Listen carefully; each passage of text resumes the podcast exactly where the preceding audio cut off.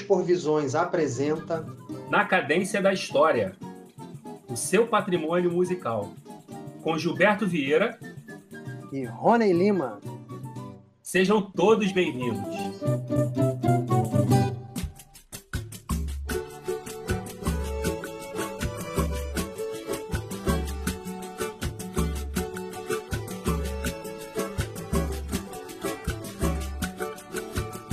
É de pai para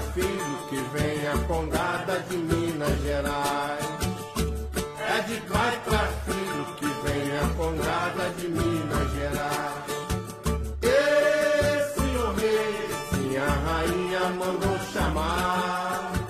Esse o rei, sim, rainha mandou chamar. Congada bate tambor, rainha chama senhor. Com amor todos os santos, vamos ter todos os encantos. É de pai para filho que vem a condada de Minas Gerais. É de pai para filho que vem a condada de Minas Gerais. Acabamos de ouvir Congada para o Senhor Rei, de Wilson Moreira. Dando sequência à série dedicada à pedagogia das rodas, decolonialidade e outros patrimônios, continuamos nosso bate-papo com Anderson Brasil. Nesse episódio, Anderson nos conta sobre as pedagogias invisíveis, a necessidade de uma releitura crítica do papel de Edgar Willens na construção da educação musical no pós-Segunda Guerra e a necessidade da educação musical conversar com outras áreas para problematizar a produção de alguns estigmas e opressões que ainda atravessam o campo da música e da cultura. Anderson, é, queria aproveitar o próprio título do teu artigo, é, A Música e seu Ensino, Pedagogias Invisíveis, Outras Janelas para o Mundo, e retomar um pouco um assunto que você já falou de maneira mais difusa, o que são as pedagogias invisíveis? Cara, você pode me induzir a um erro aí, mas eu vou pelo caminho mais seguro, né? É, esse termo invisível, ele aparece com o Carlos Brandão, pelo menos para mim, né? Talvez ele esteja em outras literaturas, mas assim tem um livro do Carlos Brandão, a quem eu tenho uma, uma gratidão de vida também, que é o livro Casa é, de Escola. E aí o Carlos Brandão ele faz uma pesquisa com os congados mineiros e aí, durante, quando, quando eu estava lendo esse livro pela primeira vez, para mim foi fascinante, né? Porque, assim, ele descreve um processo pedagógico que está balizado totalmente pela oralidade, né? Então, ele diz que muitos mestres lá ensinam os alunos simplesmente pelo olhar. E isso, para mim, quando eu li a primeira vez, foi muito forte. E aí, ele, ele, ele fala que os meninos fazem os toques pelo olhar do mestre.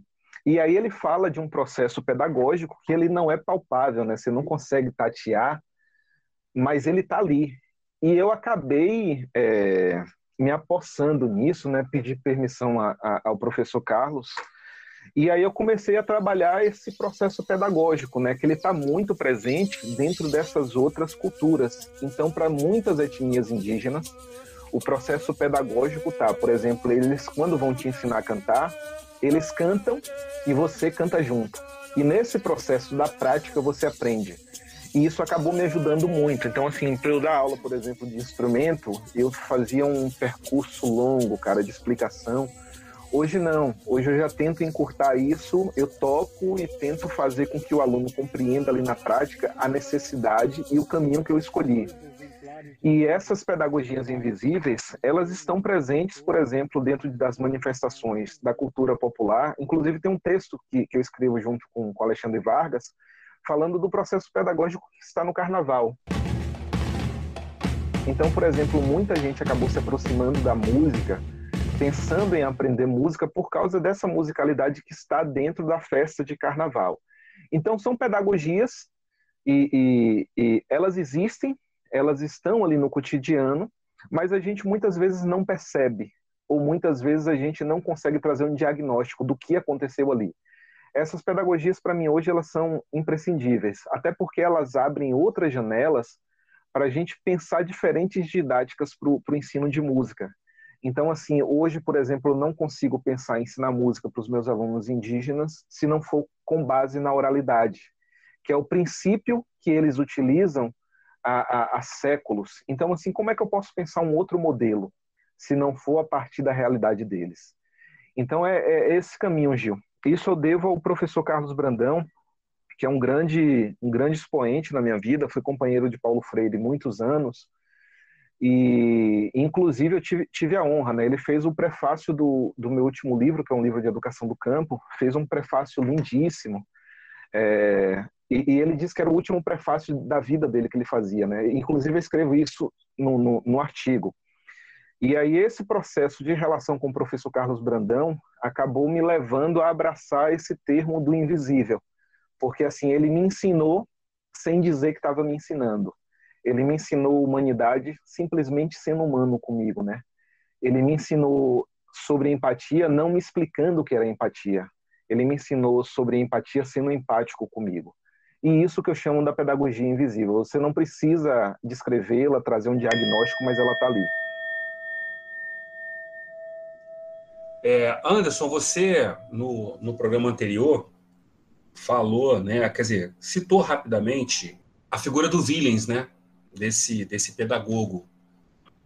E aí eu queria que você falasse mais dele, que ele até hoje é usado, né, como você citou, em alguns, em alguns cursos, e de que maneira hoje você, como professor, é, fala do texto dele, usa o texto dele no sentido de utilizar com uma visão crítica, né? E por que, que você acha que as universidades ainda insistem em, em tê-lo na, na, na sua bibliografia?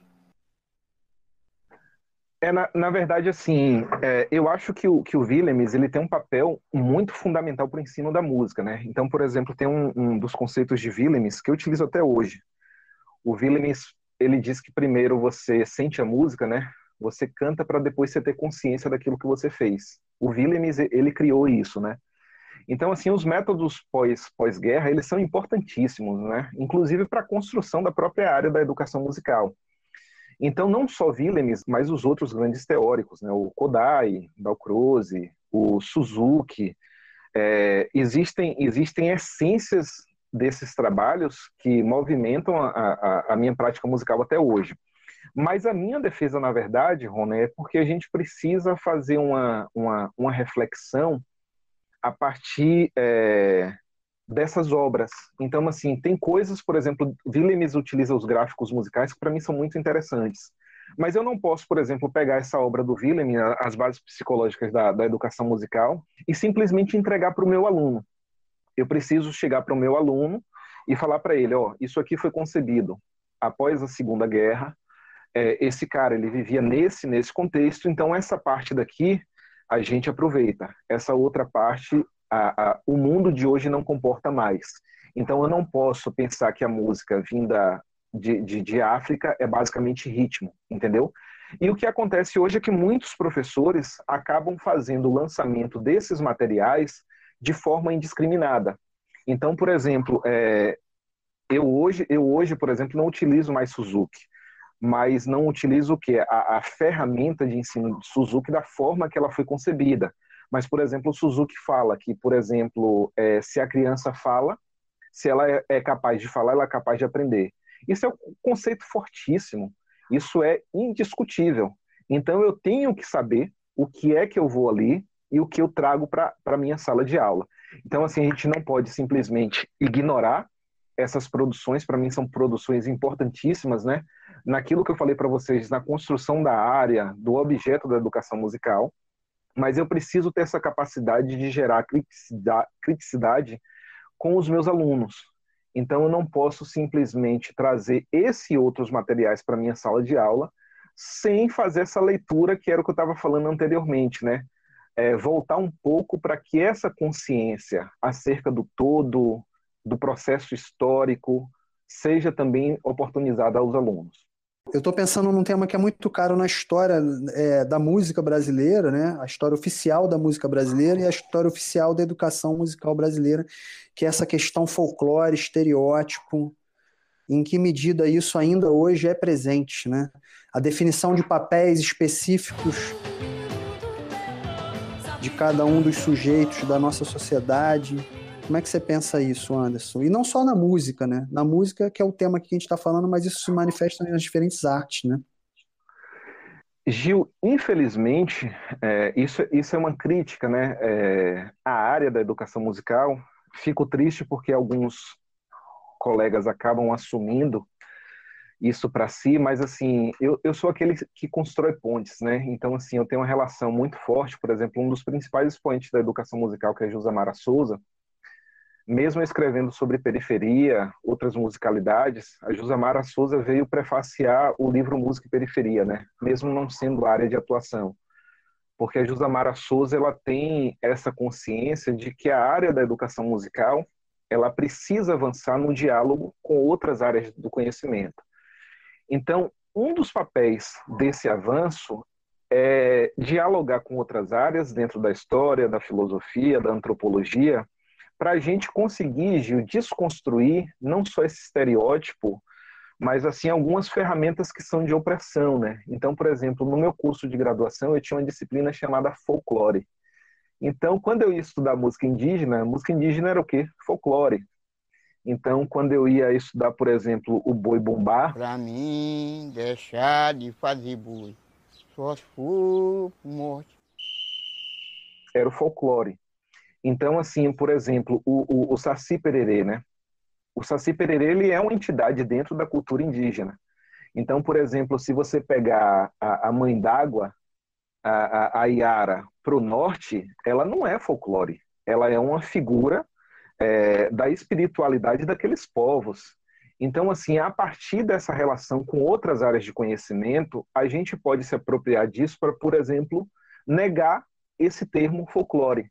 Então, assim, são manifestações da cultura popular que hoje a gente começa a compreender, mas por causa desse diálogo entre áreas de conhecimento. Então, assim, infelizmente, dentro da educação musical, alguns pensam assim, né? É, a gente mantém as mesmas literaturas de 30 anos atrás e não avança. Então, por exemplo, dentro da educação musical, nos últimos 10 anos, eu tenho percebido que alguns colegas têm avançado no combate desse estereótipo e na valorização desses saberes, que são saberes fundamentais da existência desses povos. E isso só foi oportunizado por quê? Porque a gente avançou nesse diálogo, por exemplo, com a história. Então, por exemplo, a minha, a minha tese eu trabalho a capoeira. A gente pensa assim, né? Poxa, as principais publicações da, sobre a capoeira estão onde? Na música, grande mentira. Então, assim, para eu poder pesquisar sobre a capoeira, eu fui para o Rio de Janeiro, fui para Recife, que são os três grandes eixos, né? Mas grande parte das publicações, vocês sabiam? Aí agora eu faço pergunta para vocês: em que área de conhecimento está? Não, não sei. Dentro da educação física, cara. Então, assim, hum. imagina, a gente está aqui na música, a gente precisa abrir uma porta, entrar lá na, na educação física, bater um papo e a partir desse referencial teórico criar novas pontes para que a gente avance nessas práticas musicais. Então eu acho, Gil, que esse combate aos estereótipos, ele passa por esse caminho que é de avançar nesse diálogo, entendeu? Como o Mohan fala, né? Aquele livro que eu te mandei lá, Cabeça Bem Feita, do, do Mohan. Sem interdisciplinaridade, cara, a gente não vai conseguir construir conhecimento. Essa é a grande verdade. E eu fico feliz, né? Como eu estava falando, a questão da, da, das pontes, então, assim, a Jusamara Souza está dentro do, do, de uma linha de pesquisa do cotidiano, mas vem aqui dialogar comigo num, num livro que trata de música e periferia. O professor Carlos Brandão está dentro da antropologia. Ele vem fazer um prefácio aqui para um outro livro que é da música. Então, Celso Prudente, que é meu grande parceiro lá, ele está dentro do cinema.